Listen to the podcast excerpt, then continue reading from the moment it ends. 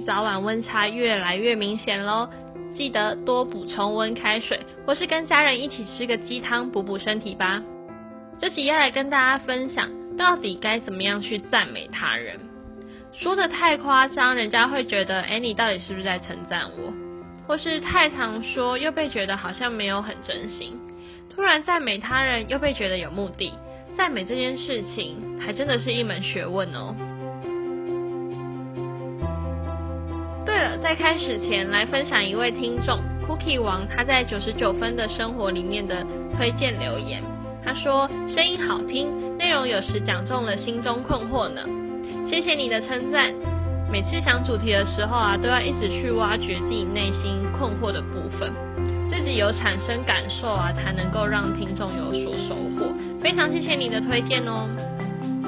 如果你喜欢九十九分的生活与你分享的故事，或者对我们有什么样的建议，很欢迎你到 iTunes Store 或是粉专打新评分并留言，分享节目给你身边有需要的人哦。另外，本节目也可以在 Spotify、Apple Cast、Google Cast 上收听哦。非常谢谢你帮我按赞跟分享。那我们就开始今天的话题喽。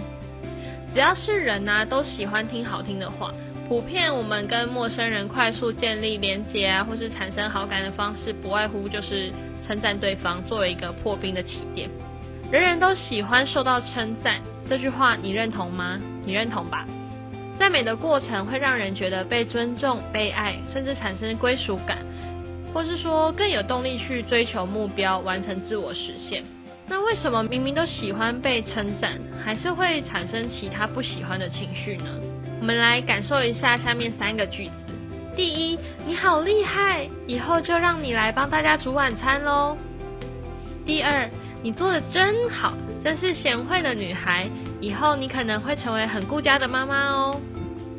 第三，哇，这些餐点都色香味俱全，而且环境也整理得很好。能够吃到你煮的晚餐真好，谢谢你。做晚餐不是一件容易的事情，而你挑战成功了。同样是赞美，但是感受是不是全然不同？像第一句，他说你好厉害，以后就让你来帮大家煮晚餐喽。他虽然是有了称赞，但是好像是为了后面这个目的所说的，甚至是一种所谓操控式的赞美。它并不是一个无所求的赞美，有时候会让人家觉得有点压力哦。第二个，你做的真好，真是贤惠的女孩，以后你可能会成为很顾家的妈妈哦。这个感觉上也是很真心的在赞美。短短的两句话里面，你有发现吗？它充满了标签。对于一个青春期的孩子的话，或许他们会认为说，哦，女孩就是会煮饭才是贤惠，才是顾家的妈妈。但不一定是这样子的，男生也可以很贤惠，很会煮饭，很顾家。第三个。哇，这些餐点都色香味俱全，而且环境也整理得很好，能够吃到你煮的晚餐真好，谢谢你。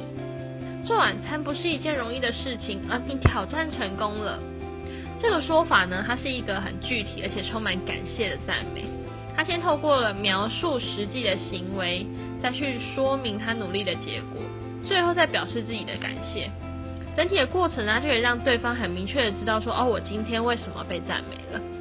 一个真诚的赞美啊，其实就是很需要你的理由去表达出为什么。这个为什么呢，也会增加对方对你跟你就是继续对谈的这个意愿，甚至会影响到是不是人家是不是要继续跟你讲话的这个关键。那一句不适当的赞美呢，除了难以让对方产生被称赞这种喜悦，更可能让你的话题就这样子被拒点了。对方可能就会回你，就是以礼貌的微笑。然后跟你说谢谢，或者加上一句“哎，你也不错啊”的这种客套话，其实不仅仅是赞美，只要是人跟人之间的沟通啊，或是阐述自己内心的想法，有明确的去说出为什么，都能够让你说出来的话更有信任感以及真诚的感觉哦。你觉得还有什么样的称赞方式也很不错的吗？欢迎你到 Facebook 上，在这集的下方留言与我分享哦。我的 Facebook 账号是九十九分的生活。最后，我真的真的非常的感谢你，在那么繁忙的生活中，你可以选择去做很多很多其他的事情，但是呢，你却选择来听这集的内容，我真心的感谢你，希望你也能有所收获哦。这集好声音就分享到这边，好朋友们，我们下次见，晚安。